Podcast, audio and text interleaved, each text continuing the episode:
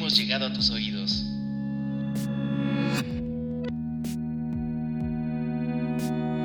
Desde las instalaciones de 23 Design, grabamos La barra.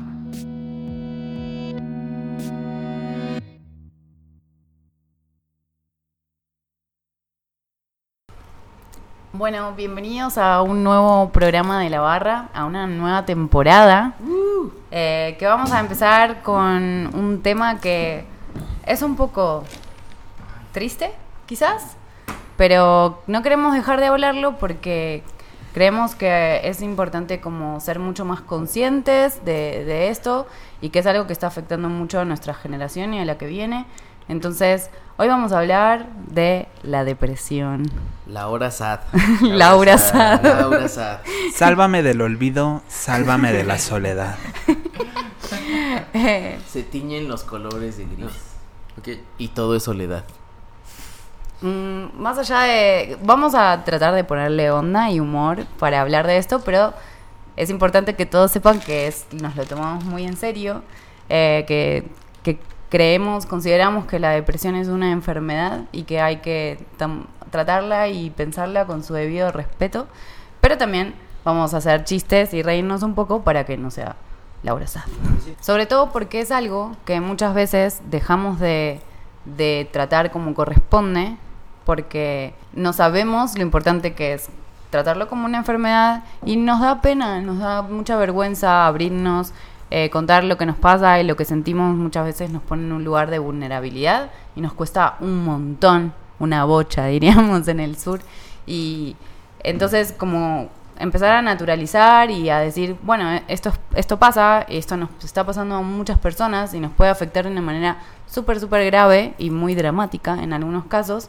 Entonces, hablemos de esto, compartámoslo y busquemos los recursos que necesitamos para, como amigos, apoyarnos mucho más. Antes de continuar, eh, quería presentar a todos los miembros de la barra que están hoy con nosotros. ¿Se quieren presentar o les los menciono y saludan? Bueno, aquí a mi izquierda tengo al gran Johnny Jonathan Minor. Aló. A su izquierda está Arturito. Hello. También tenemos a Marky Oli. y a Shuki. Hola. ¿O cómo se diría en mexicano? Yuki. Yuki. Como Ahí. los chicharrones. o yuki. Y Como las papas o Yuki. Puro Chucky, dirían en Sonora. Y tenemos a Omar Tosca En los en controles. los controles, produciendo la magia detrás de la barra. Como siempre. Esperamos que complementando con soniditos ocasionales para el Es momento.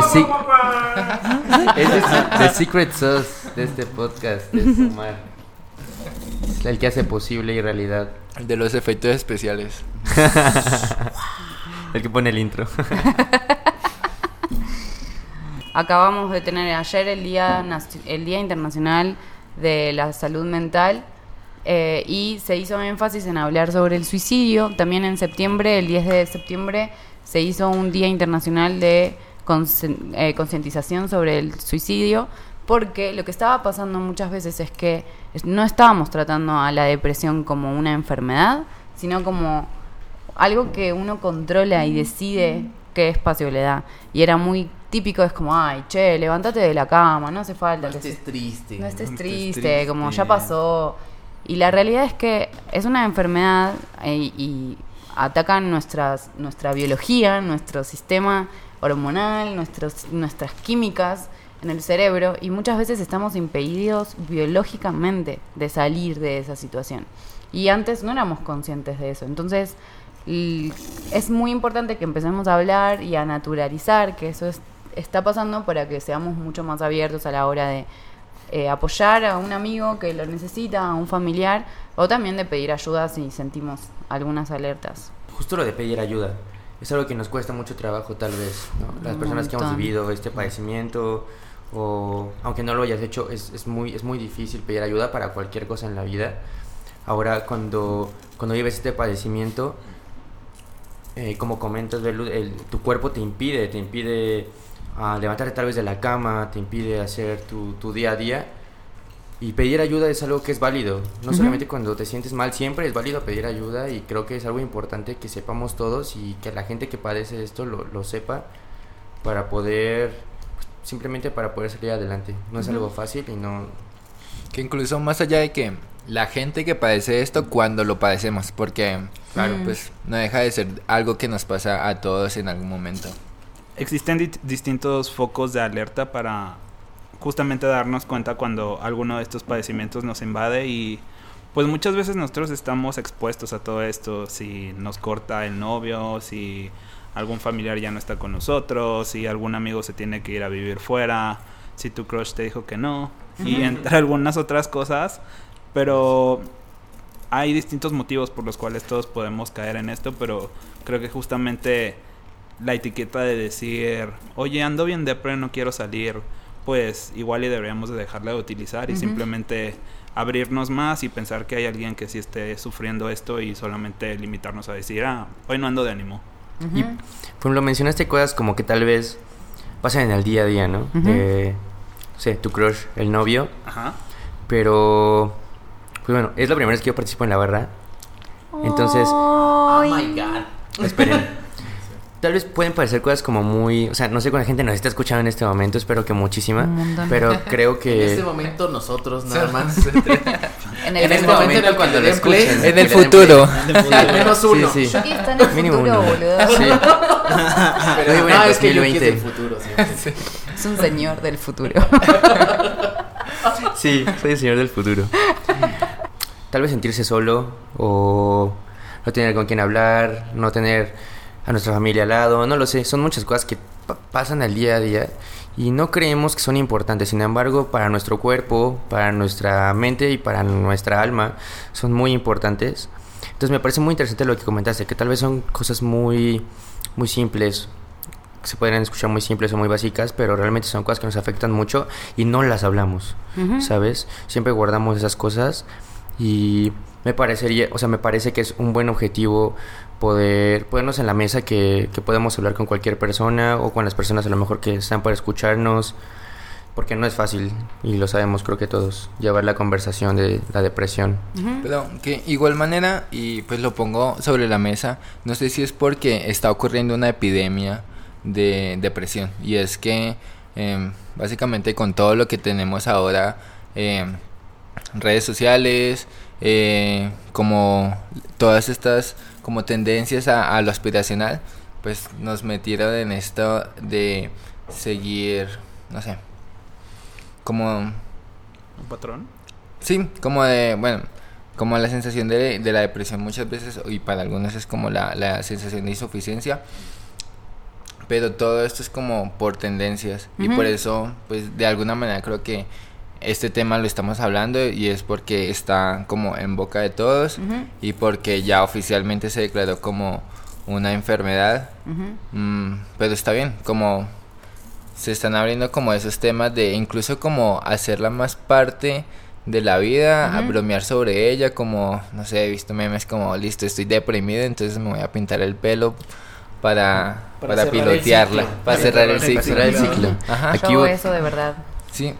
Voy a hacer un comentario. Ah, Sí, ya. claro. Voy a ser el troublemaker de esta conversación. Tengo dos preguntas acerca de ese tema. Una, yo no sé si hay una epidemia o simplemente es el hecho de que ya se puede hablar sobre el tema. A lo mejor desde hace mucho tiempo ya había muchos casos de depresión, pero nadie lo hablaba. ¿Ok? Y la segunda, que me gustaría poner como en la mesa, es, no sé si está bien normalizar la depresión o normalizar tratar la depresión.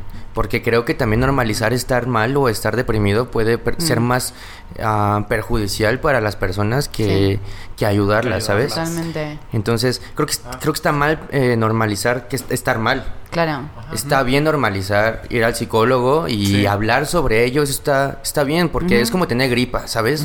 Todos alguna vez hemos tenido gripa, o hemos estado, o hemos vomitado, o hemos estado borrachos, lo que sea. Sí, no estamos orgullosos de estar vomitados y en gri- de gripa en gripa. O sí, O no. sí. O sí. Yo sobre eso tengo una historia que creo que, que viene mucho al caso y que explica un montón de también por qué es un fenómeno contemporáneo que nos está pasando ahora. Eh, yo estudié sociología y uno de los manuales así de sociología, bueno, no manual, es un libro, librazo que lees al principio de la carrera, se llama El suicidio y lo escribió Emil Durkheim, que es uno de los fundadores de la disciplina. Y básicamente Durkheim tenía como la tesis de todo es social, como que todo lo que nos pasa al final es por una consecuencia o por una intención de ser sociales, de com- compartir con otros.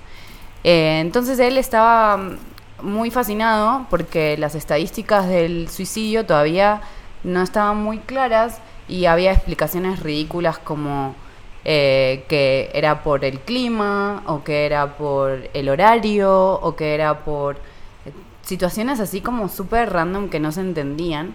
Entonces fue, el suicidio es muy conocido en sociología porque es uno de los primeros tratados estadísticos que hubieron. El tipo hizo un análisis sin computadora, sin con, con unos manuales así, sin Google, así, súper, súper deep, hizo como una, era como una encuesta, una especie de estudio de campo en el que relevó muchas cosas. Entonces lo que hizo fue, ok, la hipótesis es que es porque llueve, entonces analicemos cuántos suicidios hay cuando llovió. Eh, la hipótesis es que hay muchos suicidios cuando hay invierno, entonces analicemos esos números. Él llega a la conclusión, después de todo su trabajo, de que al final no importa si estaba lloviendo o si hacía frío, sino lo que importaba era que esas personas estaban solas. Por alguna razón se habían desconectado de su núcleo familiar, de sus amigos, porque el invierno a veces hace que salgas un poco menos de tu casa, porque la lluvia hace que te quedes encerrado, No les da el sol. no te da el sol. Entonces hay, de repente empieza a haber un montón de variables que hacen que, que te sientas triste y que se, eso se potencie. Pero entonces la conclusión de, de Durkheim es que el suicidio es un hecho social, que al final te pasa cuando te falta sociabilidad y no estás pudiendo conectar con los demás. Creo que ahora toda esta toda esta esto que está pasando es todo esto que está pasando tiene que ver con, o sea, lo que decía Arturo de las redes sociales y así, está muy conectado con eso, porque también estamos mucho más solos, cada vez vivimos solos. En conclusión, yo creo que en este, eh, como que actualmente estamos mucho más solos en general, como que nuestros vínculos sociales cada vez son menos fuertes. La familia, te vas muy joven, o por ahí la familia está rota desde toda tu vida. Eh, es mucho más común que estemos aislados y que no tengamos un buen grupo de contención. ¿Puedo ser un troublemaker otra vez con Sí, por favor. Ok. ¿Crees que la tecnología es piedra angular o un parteaguas para esta división entre la soledad en la sociedad? No sé si tanto como parteaguas, O sea, marca un antes y un después de la sociedad. la forma en que estamos diseñando tecnología muchas veces es lo que está exagerando eso. Por ejemplo, no sé si vieron que esta semana Instagram sacó la pestaña de las personas que seguís y Sí. los likes que ponen. Por ejemplo, ese feature era súper, súper negativo a nivel psicológico, porque estabas, si, si, no sé, estás pendiente de alguien, estabas muy pendiente de si le dio like a la chica o no, si la miró, si la dejó de mirar, y era como, es la vida privada de cada uno, quién le da like y qué te gusta y a qué seguís, pero como que Instagram lo tenía como, ay, qué lindo feature, y si seguimos diseñando así como, qué lindo feature, no, no estamos pensando en la salud de las personas. Creo que por mucho tiempo diseñamos tecnología sin pensar en eso. Está el lado de la moneda en que dice que la tecnología hace que la gente se vuelva más solitaria o esté más metida en algo que ni siquiera es una persona y solamente sean cuentas de Facebook, Twitter, Instagram, lo que sea. Y está el otro lado de la moneda que es que la tecnología no hace eso, es la educación que tienes para saber cómo utilizar la tecnología. Totalmente. Sin embargo, ¿qué pasa con la gente que no tiene esa educación? Yo soy una persona partidaria, a- me considero un heavy user de, de mi smartphone, sin embargo creo que puedo dejarlo cuando yo quiera. Pero también, bueno, es lo que yo creo, es lo que yo creo. Ya ¿O te no? queremos ver. ¿O no? Sin embargo, creo que hay gente que, que, que no que no dimensiona los problemas que puede llegar a tener esta falta de conexión social con otras per- o esta interacción social con otras personas, ¿sabes? Que Ah. igual, igual, ponerle que es un tema difícil porque incluso más que la edu- educación es como el modelo mental que tenemos. Y es que Claro. ya cada vez está, bueno, cada vez no, creo que lo tenemos muy arraigado de que el individualismo y el y el cómo, cómo nos vemos nosotros ante la sociedad y todo eso. Self-awareness. Y que básicamente es difícil que eh, no desarrolles o la gente que crea esta tecnología no piense en eso cuando lo está haciendo. Como, sí, ¿cómo hago sentir mejor a las personas eh, si, le, si le pongo ahí un numerito que dice que tiene más likes? O que O, tiene o más más... bien, ¿qué tan bien te sientes tú sabiendo que tienes muchos likes? O más likes que otras personas, o no sé, etcétera. No, ta- también cuando ves las redes, pues nadie publica las cosas culeras de su vida, ¿no? O sea, Claro. Porque Pero Instagram es la eso vida es una- perfecta, güey. Pero eso es una decisión de diseño. O sea, ajá, pe- pero Sí. cuando cuando cuando te va mal, ¿no? Y estás y, y- Sí hay, y cometes sí hay el gente error. que sí, sí aplican las indirectas De- así bien duras y, Bueno, sí, eso, y eso toda sí, esa pero es más parte. Twitter.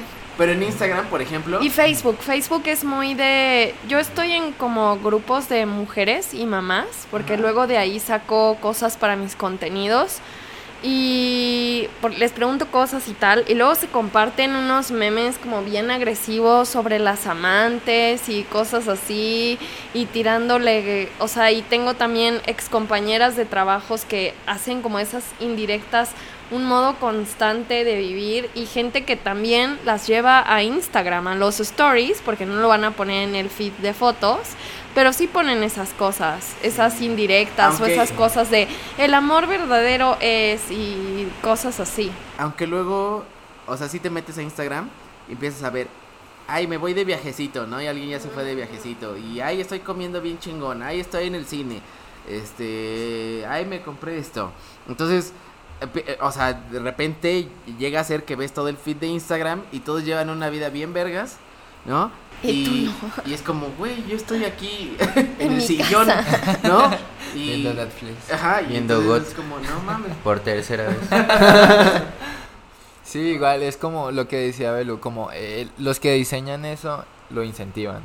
Sí, igual también hay un punto con respecto a lo que decía Yuki, que también creo que todos, sobre todo nuestra generación, incorporó la tecnología de cabeza. Y, y tanto los diseñadores como los usuarios, nadie se puso a pensar qué efecto, qué consecuencia, esto me hará bien. No, descargaste la aplicación y ya estabas subiendo fotos y compartiendo estados y boludeces. Entonces, como que también recién estamos aprendiendo el Sí, no- efecto no del estamos monstruo. preparados para eso. También me parece muy curioso y es que, por ejemplo, eh, llegué a notar que ciertos padres entienden eh, como esos problemas que puede causar a largo plazo, por ejemplo, en la educación de sus hijos, eh, el acercarlos tan pronto a, a las redes sociales, a, a ciertos como entornos digitales. Y intentan como mantener esas distancias y como generar una educación digital eh, para las próximas personas que están como creándose en este mundo en el que ya inevitablemente están envueltos. Eh, pero sí es cierto que caímos como de cabeza en esta situación donde no sabemos qué hacer y simplemente nos unimos a, a aspirar a mostrar lo mejor de nosotros, aunque Ahora que comenté ese punto, voy a ser Trollmaker como por décima vez. Ya sabemos, Ya, es como eres sos. troublemaker. Eres Sí, el troublemaker. no la Labor en la introducción. vida, es mi deber, tengo que El agitador. el agitador De las de las masas. No sé Yo qué soy el. Joker de mi colonia Justo, justo así. No sé qué opinan. Si sea bueno acercar a los niños a esta digitalización o sea malo. tengo una amiga con hijas, dos hijas. Su esposo trabaja en Apple. O sea, tienen todas las iPads y iPhones del mundo.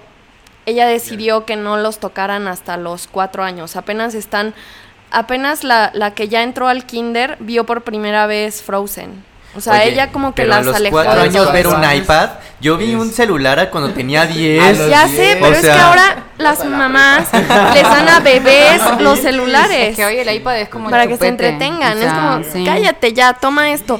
Y como que mi amiga, como que no, no, no quiso como que vivieran así, como que ella dijo, no, quiero que pues que jueguen con cosas físicas y ya, después van a estar expuestas a la tecnología para siempre, pero sí quiero que tenga como contacto con el, con, con las plantas, con los libros, con los muñecos de peluche, con otros niños Y, y pues ya, o sea, decía, de hecho ella se burla de sí misma diciendo que sus hijas son Amish. pero, pero, pero sí, o sea, a mí me parece algo muy sano porque me ha tocado también ver otros casos, por ejemplo, un caso relativamente cercano de un niño con autismo que siempre le acercan el iPad todo el tiempo. Y el niño va teniendo avances poco a poco porque va mucho a sus terapias y su mamá está muy a cargo de él siempre, pero el niño tiene una obsesión con el iPad y de por sí él tiene una condición diferente. Entonces, yo siempre me pregunto, ¿qué tan sano es realmente que él esté en contacto con la pantalla? Pero Y para decir algo, nosotros- como que al final no sabe ni, ni esas mamás ni, o sea, No hay nada nadie mejor sabe. peor, o sea, ¿no? están todos estamos experimentando. Bueno, lo que yo creo es que para nosotros, que, que todos aquí nos tocó como experimentar la evolución del internet, la evolución de, de digamos, los dispositivos No, bueno, móviles. a mí me tocó despuésito. Ay, sí, porque Shuki es bebé. Bueno, bueno. Yo nací Pero- con un iPad. El, el señor TikTok. Pero casi todos y casi todos los, los que nos escuchan, eh, seguro que pasamos de esa, de esa etapa de estar conectados a dos horas en el internet a estar 24 horas conectados al internet como es hoy. Entonces eso claro que nos produce ansiedad porque vivimos en una era en la que ya puedes, tienes todo el conocimiento que existe en la internet al alcance de la mano. Entonces lo, lo tienes a un segundo. Si quieres conocer algo, estás a un segundo de saber la respuesta correcta o al menos una buena respuesta. Entonces, es- estas cosas, esta inmediatez te, te provoca ansiedad. Y la ansiedad sí que está relacionada con la depresión. Si bien tener eh, ansiedad no es depresión, sí está eh, ligada. Por eso lo mejor que podemos hacer es tener como, no olvidarnos que por más Instagram y followers y todo eso que tengamos, necesitamos tener amigos, necesitamos tener personas en las que confiar, personas a las que decirle, güey, estoy triste hace 10 días. Dije güey con una naturalidad que me sorprende. ¡Qué bueno! Pero Es porque ya tienes amigos. que trabajando, Va a haber un troublemaker aquí, además de mí. Sí, sí. Muy bien. trabajando en esta industria en la que trabajamos, sí es necesario hacer activismo. Sí. Y como sí es necesario plantear estas preguntas de, voy a colocar un feature en Instagram que va a hacer que la gente, no sé, se vuelva más ansiosa por tener seguidores, como no, empezarse a cuestionar de, ¿por qué no hacemos mejor, por ejemplo, en el capítulo de Abstract, de Abstract sobre pro- eh, producto, no sé si lo vieron, eh, había una había simplemente una configuración en la interfaz donde colocaban esos eso de que te, los seguidores y los, y los que te siguen los seguidores y a los que sigues como después de tu propia descripción. Para hacer ver como la interfaz mucho más humana como importa más quién eres y después quién te sigue. Ese tipo de em, como direcciones sí incentivan y sí hacen como activismo en qué es lo que de verdad queremos Ujú. para, para que la gente se sienta mejor y no se sienta como, no tienda a, a listo, a, a tener como esta sensación de inseguridad. A mi parecer, tu comentario es súper acertado. Ujú, Total. Principalmente hay para las personas No hay que nos troublemakers en dedicamos. esta opinión. Voy a, voy a. ah, más o menos. Dame tantito. Sí. Me- o sea, creo que es súper acertado. Principalmente para las personas que hacemos eh, o que hacen el este tipo de productos. Pero algo que me intriga mucho es qué tan bueno es, por ejemplo. Ojalá corten esto. No quiero escuchar. Bueno. Eh, para el negocio, ¿qué tan bueno es eso? Seguro que va a ser bueno a la larga. Porque si nos hace mejor, vamos a estar vivos usando el producto. No, o sea, me refiero para la persona que lleva para un negocio como lo es cualquier red social. No sé qué tan bueno sea te- al- alejar a las personas de un dispositivo móvil. Mm, y eso me causa mucho eso- intriga y me causa No las están alejando, vas a seguir viendo fotos y tan es la apuesta de Instagram, que creo que es la red de la que estamos hablando, que hay contenidos largos, están, acaban de entrar los filtros, está entrando esto. Lo que sí noto es que ya existe como tal un área de wellness y precisamente esta semana estuvimos hablando con gente de esa área, con, eh, con Francesco Fogu. Él pertenece a esa área y lo que yo estuve viendo que hacen ahí es cosas como la que comentaban. Lo de pues quitar que estés viendo los likes de otras personas porque es bien tóxico y bien feo y estás ahí con el teléfono, pero en lugar de estar disfrutando tu experiencia con el teléfono la estás pasando muy de la verga. nos estoy incluyendo en una misma generación que por primera vez está experimentando las redes sociales. No sabemos qué va a pasar en 30 años. Es como cuando empezaron a usar asbesto en las paredes y creían que funcionaba, o había juguetes de plomo y, y no sabían. Son experimentos. Y puede ser que no pase nada, o puede ser que, que, que sea algo que en 30 años nos va a tener a todos eh, muy mal, ¿no? Mm. Eh, Es un experimento también. Sí. Pero yo sí creo que esos experimentos sí responden a la cultura y es están dos cosas. Uno, las historias existen porque cuando estás en una cultura donde el internet te dice que puedes guardarlo todo y que todo va a estar ahí, por ejemplo, si quieres averiguar un dato ya no te preocupas porque sabes que googleas y en Wikipedia va a estar. Entonces las historias te dan esta sensación de inmediatez y de que si no la consumes en 24 horas, se van. Por eso son adictivas y por eso digamos que funcionan. Bueno, vamos a ir a una pausa y así volvemos a alinearnos en lo que toca que hablemos. Total. Menos Troublemaker. Eh, no, mentira. Hacemos Echamos una a, a Shuki. echamos a Yuki y ya volvemos. Se dio el, el troublemaker que aceptamos. Y lo Adiós, tuvimos que Shuki. sacar. Adiós, Adiós, Shuki. Shuki. Que la fuerza te acompañe.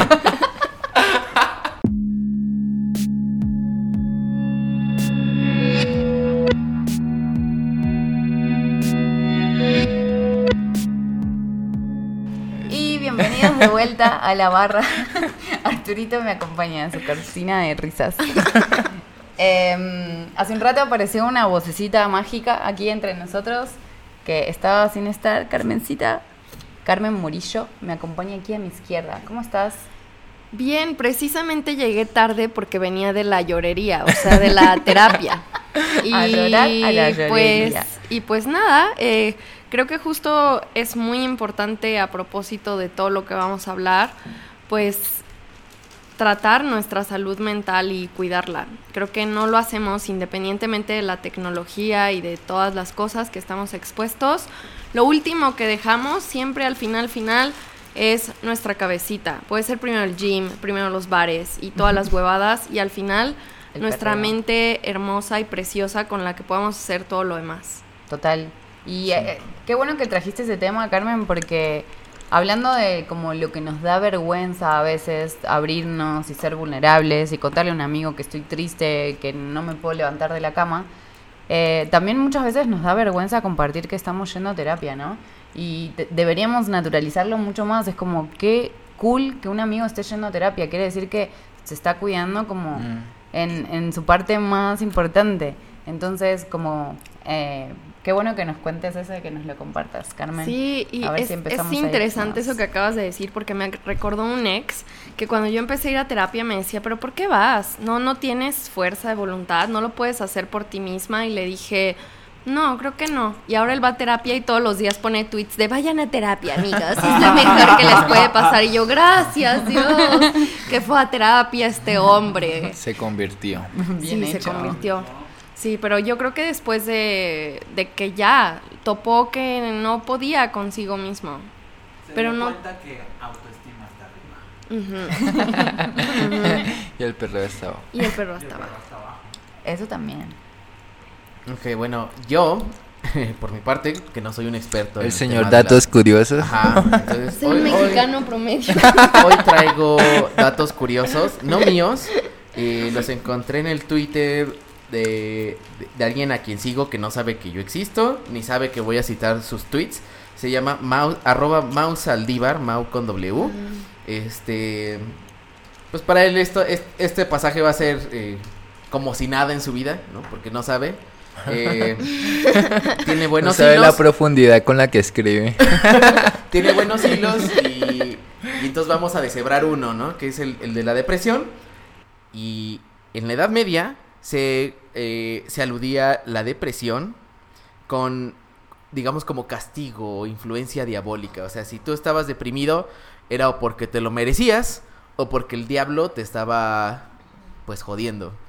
eh, Santo Tomás de, de Aquino sostenía que la melancolía, que también antes se le conocía a la depresión como melancolía, que en su término griego es bilis negra, eh, era producida por demonios e influencias astrales, ¿no? O sea, no, no, no era Mercurio nada químico, retrógrado. no era nada de eso, sino era los astros o influencias demoníacas. Mercurio retrógrado te puede poner un poco sad. Un poco, pero ¿En Y serio? una luna en escorpio ni te cuento. Uh, la bruja. Eso solo lo hacemos para molestar a Omar.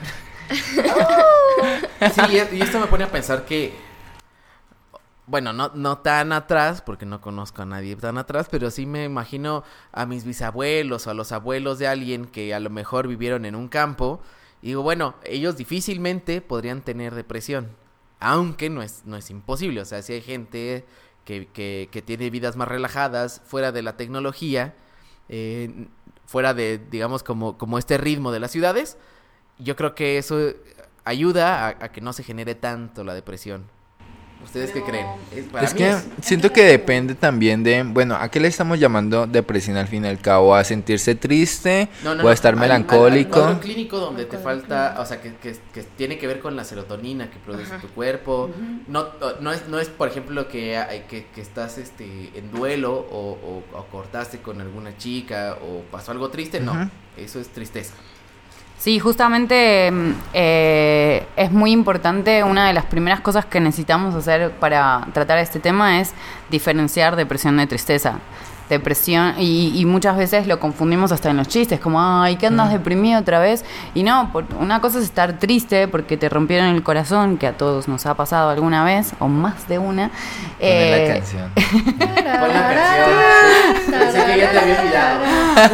Seré la gata. Pero una cosa es estar triste y otra cosa es estar deprimido. Y una de las cosas que nos ayuda a identificar que ya entramos en, más en la enfermedad y no estamos tan en la tristeza, tiene que ver con que cada vez nos cuesta más salir de eso. Como te- esa sensación de no poder levantarte de la cama, de no tener nada importante para hacer. Hay gente que encima como que entras en un loop porque no por ejemplo, no te puedes levantar, entonces faltas al trabajo y estás todo el día sintiéndote mal porque faltas al trabajo y al otro día llegas al trabajo y te regañan porque no fuiste y es como te sentís peor, o sea, valida todo lo que estuviste pensando mal de ti. Entonces, como que tenemos que tener mucho, mucho cuidado con esas definiciones, porque a veces cuando estamos hablando de depresión estamos hablando de otra cosa, ¿no? Mm, Que va mucho más profundo que la tristeza. Y yéndose a lo que decía Marky de la parte biológica de la depresión, es que se alteran la neurotransmisión a nivel de la serotonina, dopamina y noradrenalina. O sea, eso quiere decir que nue- nuestras hay hormonas y químicos que eh, influyen un montón en el funcionamiento de nuestro cerebro que están impidiendo que podemos, podamos disfrutar de lo que estamos haciendo y que nos podamos sentir bien. Entonces es muy importante que entendamos como la dimensión biológica del asunto para decir, dejar de responsabilizar a la persona deprimida de su problema. O sea, no es que uno elige no querer levantarse de la cama, elige estar deprimido tres semanas, sino que es algo que realmente entras en un loop que no te deja salir. Y cuando lo podemos identificar como, como una enfermedad, también podemos, por ejemplo, darnos cuenta si un amigo está así, eh, podemos darnos cuenta si nosotros estamos así. Una de las primeras formas de tratarnos es eh, aprender de qué se trata la enfermedad, ¿no? Hay cuadros depresivos que, que inician eh, por la alimentación. O sea, puede ser por la alimentación. O sea, hay un montón de cosas que te pueden eh, llevar a la depresión. Y no es como que, ay, es que, es que está triste porque le tuvo que pasar algo, ¿no? No tiene que pasar algo, digamos, emocional para que te lleve a la depresión. Y ahí va otro dato. Eh, la depresión afecta dos veces más a las mujeres que a los hombres. Pero, pero, pero, eh, los hombres terminan suicidándose más que las mujeres. Mm. O sea que, o sea, las mujeres se deprimen más, pero no llegan al extremo, y el hombre va... Yo, yo he escuchado mucho eso. bah, Yo he escuchado mucho sobre eso y es como. Eh, de que las mujeres saben manejar mejor las emociones. El Pero- mundo todavía no se enteró. Pero, pero, pero, no sé. Pero qué bueno que tú ya, Arturo. Vas a cambiar el mundo, Arturo. Hay varios memes donde se retrata a la mujer superando más rápido a sus exes. Es verdad. Mm, Sí. Pero, Así sí, ¿a, qué se deberá avisando. eso? Algo que está pasando también muy, que está muy bueno en, en este sentido es, por ejemplo, bueno, esta semana salió Joker, que es una, más allá de la historia de, de Batman y todo, como que eh, trae el tema de la salud mental muy, muy eh, enfrente, como que uno termina empatizando con un personaje que, que normalmente no empatizarías Sí. por entender su enfermedad, ¿no? Estoy tratando de hablar sin spoilers, para los que no la vieron todavía. Y, mm, y también algo que hablamos un montón en el estudio con Johnny especialmente es de Euforia. No sé si vieron esa serie hermosa de HBO. Increíble. Original de HBO Con Zendaya, bebé. con Zendaya, Zendaya, que tal vez no se salvó del olvido ni de la soledad. Manden el pago de la publicidad. Por Patrocínenos el HBO. Tío HBO. Tío HBO que nunca andás cuando tienes Tienen que andar. Ay, ya sé.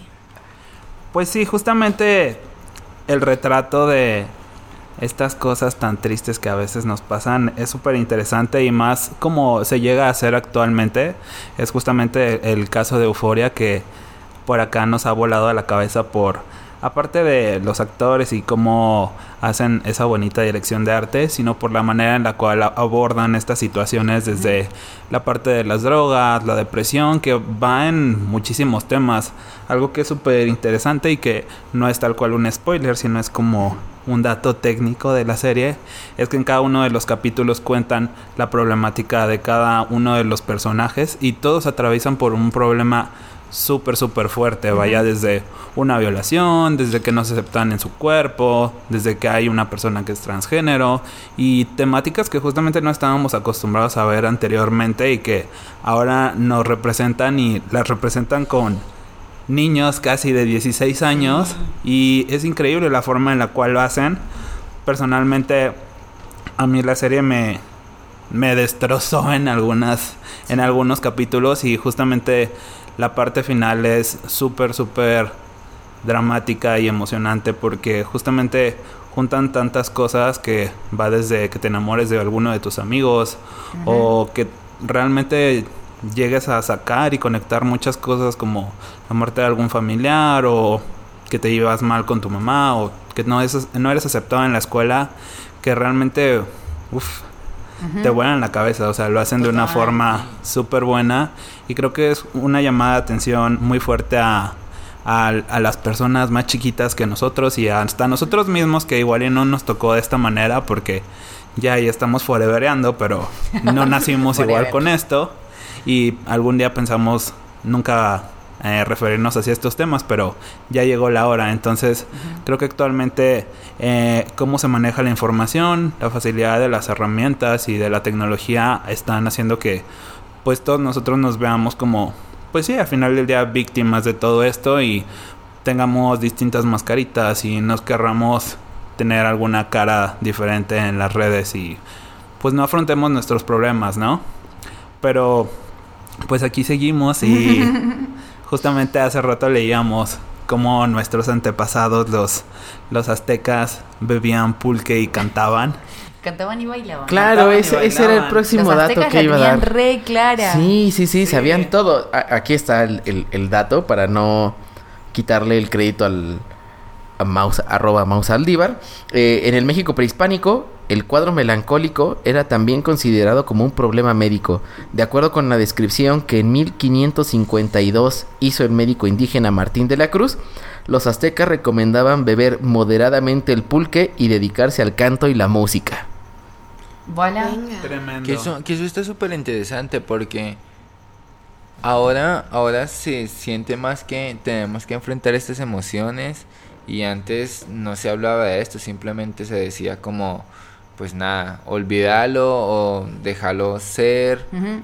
y Pero tiempo dirá. también eso es, es un pensamiento muy occidental, como que lo que está trayendo Marky es algo como eh, el- en general la cosmovisión indígena, estoy hablando muy, muy en general porque sé muy poquito de México prehispánico, pero eh, en general eran cosmovisiones mucho más holísticas, ¿no? Que veían al ser humano como un todo, que era cuerpo, espíritu, y, y- y se cuidaba esas dos dimensiones. No estabas pensando solo en, ah, te rompiste el pie, te quebraste, listo, reposo, listo, y no importa tu salud mental en el medio. Y es como, no, todo está súper, súper conectado con la espiritualidad y, y el estar bien, ¿no? Y algo que me parece muy interesante de lo que decías, Johnny, de, de Euforia, es que encima en la adolescencia, en- a esa edad, a los 15, yo me acuerdo de los 13 a los 16, 17, siento que es como una, una época en la que tenés una pasión, como que todo se vive al, al máximo, máximo. al palo, diríamos. Sin embargo, no te conoces y por eso Claro, y no sabes cómo reaccionar. Ajá. Por eso azotas tantas puertas en tu casa. O pegas tantos gritos. Tantos gritos. Eh, pero además, claro, como, como que retrata esa situación, ese contexto en el que tenés todas las emociones súper a flor de piel y encima si te pasa algo un poquito fuerte, como no sabes ni cómo manejarlo, ni cómo procesarlo y, y es muy humana, es muy humana la forma en que transmite es- esas personas creciendo y aprendiendo a, a lidiar con eso. Sí, como que a la, a la, a la final, y pues podría como pensar de, de todo esto es que la, la, la depresión como cambia mucho de la cultura, de la edad que tienes, de cómo has madurado para afrontarla. tu contención, el, tu grupo de contención, porque por ahí puedes haber tenido una familia muy ausente, pero tuviste la suerte de hacer buenos amigos y de repente tenés un espacio de contención, ¿no? O hay situaciones en las que estamos muy solos, pero el tener un amigo con quien Sí. charlarlo nos, nos salva un montón. Por eso, como si hay algo que nos tenemos que llevar de acá es hablen con sus amigos, sean abiertos, sean, atrévanse a ser vulnerables con alguien. Sí, empodérense de la depresión. Abrácenla. Abrácenla. La Depresión empoderada. Sí, bueno, sin, sin que eso quiera decir que van a estar ahí en ese estado. Ayuda médica Ajá. es muy importante y creo que no hay nada, nada de... Bueno, está surgiendo, pero no hay mucho, o sea, no hay mucho involucramiento al respecto. Como que la gente le tiene mucho miedo a ir a un psicólogo, empezando por ahí, Sí. y todavía más miedo ir a un psiquiatra. Pero hay veces que de verdad va a ser una gran diferencia en sus vidas. Totalmente. Obviamente sí ayuda a tener un círculo social que te hace sentir mejor, pero, pero hay cosas que ya van más Sí. allá de, de tener una buena actitud y así, hay cosas que son muy serias y lo importante es tratarlas e ir con un especialista a tiempo. Algo muy importante sobre esto que dice Carmen, que eh, estoy completamente de acuerdo, es que muchas veces también tenemos el prejuicio de que la terapia es cara y por eso no lo hacemos. Pero eso es un mito urbano en muchas ocasiones. Eh, yo acá, por ejemplo, cuando llegué a México tenía un par de, de cosas que, que trabajar y me sentía como que lo, lo necesitaba, porque encima en Argentina, si hay un lugar donde está todo bien con la terapia, es en Argentina. Somos fanáticos de Freud desde la niñez y todos hablamos de conceptos como Edipo. O sea que si y- quieren deprimirse, vayan a Argentina. Argentina es un buen país para estar deprimido. Pero más allá de eso, em, por ejemplo acá cuando me pasó eso yo no tenía mucho dinero como para decir voy a terapia y encontré un centro comunitario enfocado en la mujer que tiene distintas opciones de terapia y esa colaboración. Entonces tuve un par de sesiones con ellos que me hicieron súper, súper bien eh, y sé que está ahí, que está a disposición, que cuando lo necesite está y tienen que La saber llorería. buscar que hay como en su plan de salud, en- hay lugares comunitarios, hay lugares gratuitos, hay lugares que son más baratos. Entonces, como que no los que eso no los limite, ¿no? Como no tengo varo, no voy a no voy a la terapia y no, o sea, justamente es la mejor inversión que puedes hacer en vos mismo para después estar mejor en tu trabajo, mejor en tu vida y ahí vas a tener para pagar todo lo que Sí, son cosas que uno deja como en la última lista de los gastos, pero debería ser esencial. Total. Sí, la, la- como que de- terminas invirtiendo la plata que no invertís en terapia, en puro alcohol para distraerte. Sí, esa terapia, o sea, eh, puede ser divertida una noche, pero no soluciona los problemas. Sí, evidentemente vuelve Y algo que no tocamos, lo tocamos muy de costadito por euforia, es que mm, sí, muchas veces porque estás deprimido, eh, las, las adicciones. o las sustancias que te pueden hacer Se olvidar cosas se ven mucho más tentadoras que de costumbre. Entonces, todo tipo de droga, hasta el alcohol, el alcohol es una droga, todo tipo de droga realza nuestro estado emocional, como lo activa y lo pone a flor de piel, te vuelve mucho más vulnerable eh, y como que te saca filtros. Y puede estar súper bien, te puede hacer bien un ratito, pero después del bajón es mucho peor. Entonces hay Sí, que tener... porque mu- un escape. Como que es un momento en el que acudir a eh, cosas que te pueden volver adicto eh, es, es como muy, muy riesgoso. Sí, total. Entonces hay que tener mucho cuidado, hay que ser conscientes. Eh, hay formas responsables de consumir esas sustancias. Podemos dejar algunos links en, eh, ahí en, en- cerca del podcast. Pero como tener mucho cuidado de nuestra salud mental es primero, primero sanarnos y después nos divertimos y después hacemos lo que haya que hacer. Pero como watch out, que las drogas están buenas cuando nos las receta el psiquiatra y nos dice bien cómo tomarlas y respetamos eso, pero cuidarnos un montón de no hacernos daño de más, por eso. Y también es importante que en estos momentos que a todos nos pasan, pues nos empecemos a conocer pues de nueva manera, ¿no? O sea, creo que son baches que justamente te dan mucho impulso y en el momento en el que comienzan es difícil saber cuándo va a terminar, pero creo que es un buen impulso para poder encontrar nuevas cosas que hacer, poder empezar a meditar, leer libros, escuchar música, empezar a hacer algunas otras cosas, ajá. Y justamente es algo que fénix. que te hace resurgir, como dice Arthur. Este fénix. Sí, cuando resurgís después te sentís súper, súper fuerte. Y lo digo con, con conocimiento de causa. O sea, como, como mexicano promedio otra vez. Eh, y alejándome un poco, o sea, obviamente no, ya no pienso esto ahorita, pero eh, no me suena tan alejado el pensamiento de yo hace, no sé, una década, pensando, no, la depresión es algo que le pasa a las demás personas, a mí ni en Mm. pedo, ¿no? Ese es... Y, y si me pasa, pues basta con que me ponga a hacer ejercicio o algo, porque pues yo no soy un drogadicto, no sé, cosas que, que uno piensa cuando no conoce el tema y, y, y que empieza a decir como, nah, eh, pues no te pongas triste, güey, no mames, no, o sea, eh, y, y la verdad es que es algo muy, muy, muy eh, serio. Y es algo que, que sí puede pasar. O sea, es algo que no te quitas, pues. O sea, an- antes, antes fue llamada como la enfermedad de los cobardes, ¿no? En, en- en un momento de la historia fue llamada como la enfermedad de los cobardes. eh, los débiles mentales solo se deprimen. Bullshit, ¿no? O sea, eso, eso no es verdad. Eh, espero que ninguno de nuestros escuchas eh, tengan, tengan digamos, como, como todavía es- ese pensamiento que, que nosotros ya no lo tenemos porque ya estamos como en una burbuja, pero seguro que sí, en, en otros estados de la República Mexicana, a personas de otras edades, o sea, nuestros abuelos, etcétera, pues seguro que sí, o sea, todavía crecieron con eso y es como, no, pues, eso de la depresión, pues no existe. Total. Para ir cerrando un poco, eh, ¿qué les parece si hacemos un recap de como las cosas que creemos que hay que cuidar, que, que tenemos que tener en cuenta? Por ejemplo, con lo que decías, Marky, creo que primero investiguemos, ¿no? Tenemos una herramienta mágica en nuestro bolsillo que podemos googlear y un montón. Lean sobre esto, busquen eh, y, y- y dejemos de juzgar a los otros por eso, ¿no? Como que mm, cualquiera puede caer en depresión, ya sea por cuestiones biológicas, por cuestiones existenciales, por cuestiones sociales, pero estemos atentos para ayudar, no para señalar al otro, ¿no?